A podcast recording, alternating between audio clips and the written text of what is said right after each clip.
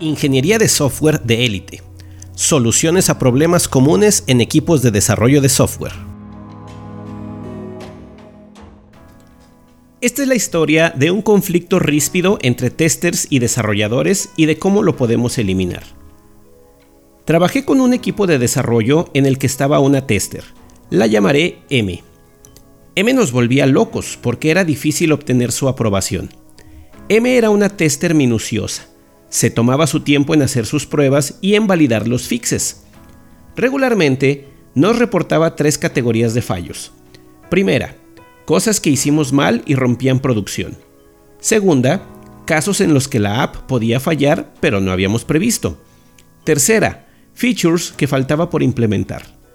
Aceptábamos todo lo de la primera categoría porque reconocíamos que fue causa nuestra pero las otras dos solían ir acompañadas de largas discusiones, en las que M no accedía a retirar su reporte de bug.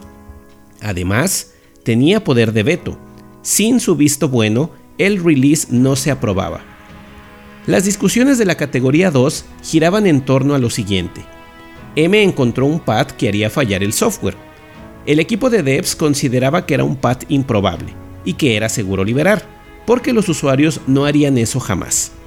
M lo hacía fallar, con un proceso complicado e intrincado. Se quedaba como defecto a arreglar.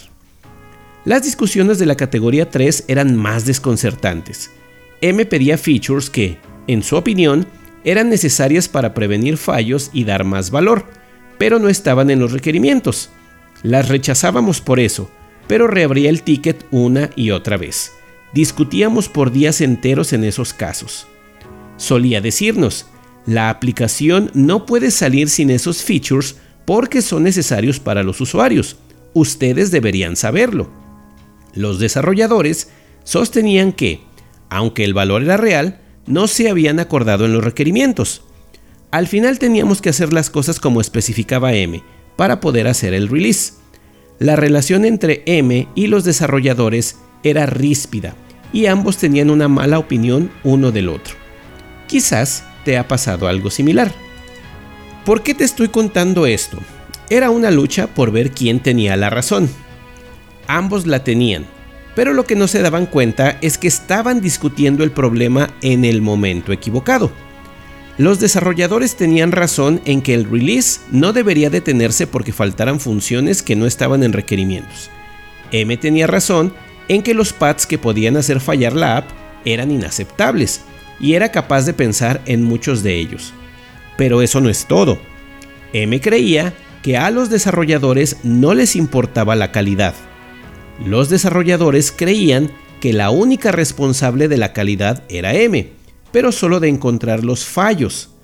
En esto, ambos estaban equivocados. El diseño de aquel equipo y el de muchos otros que conozco era de organizarse en silos funcionales. Esto es, grupos especializados en un tipo de trabajo, como desarrollo, diseño, requerimientos y pruebas. Pasan el trabajo entre estaciones y en diferentes fases. Solo se hacen responsables de su parte, mas no de todo el proceso. Eso generaba las fricciones y las discusiones. La cuestión no era ver quién tenía la razón, M o los desarrolladores, sino cambiar el proceso y la organización del equipo. M tenía una gran habilidad de empatía con el usuario y detectar escenarios de uso, pero no la estaban aprovechando. El cambio necesario era que ella participara en las actividades de requerimientos, diseño arquitectónico y de componentes junto con todo el equipo. El cambio más importante, crear una cultura de la calidad total, no solo de una estación. Todos debían involucrarse en lograr una alta calidad ese es el mensaje que quiero dejarte. No debe haber fricción entre los equipos de testing y desarrollo. Es más, no debe haber equipos de testing y desarrollo. Debe haber un equipo compacto, comprometido con la calidad en todo momento y aprovechando todas sus habilidades para ello. Hace mucho que no sé de M, pero si hoy la encuentro, le diré, tenías razón, y no supe colaborar contigo entonces. Pero hoy lo haré diferente. Si leíste el título del episodio, quizás creyeron que quiero deshacerme de testing. No es así. Testing es muy importante y necesario. Mi propuesta es que debe eliminarse la idea de que debe haber un equipo de testing que solo participa cuando hay que hacer testing. El conocimiento de todos los miembros del equipo es variado. Cada uno tiene una perspectiva diferente, la cual aporta valor al proyecto.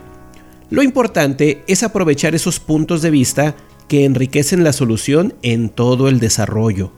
Si seguimos dividiendo el trabajo para que ocurra solamente en ciertos momentos, entonces tendremos conflictos y fricciones.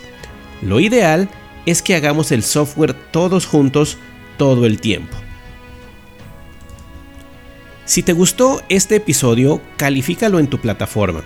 Dame 5 estrellas y déjame tus comentarios sobre qué piensas al respecto de lo que acabo de decir o qué otros temas te gustaría que desarrolle.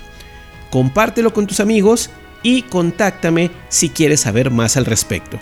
Te dejo todos mis datos de contacto en los datos del episodio. Hasta la próxima.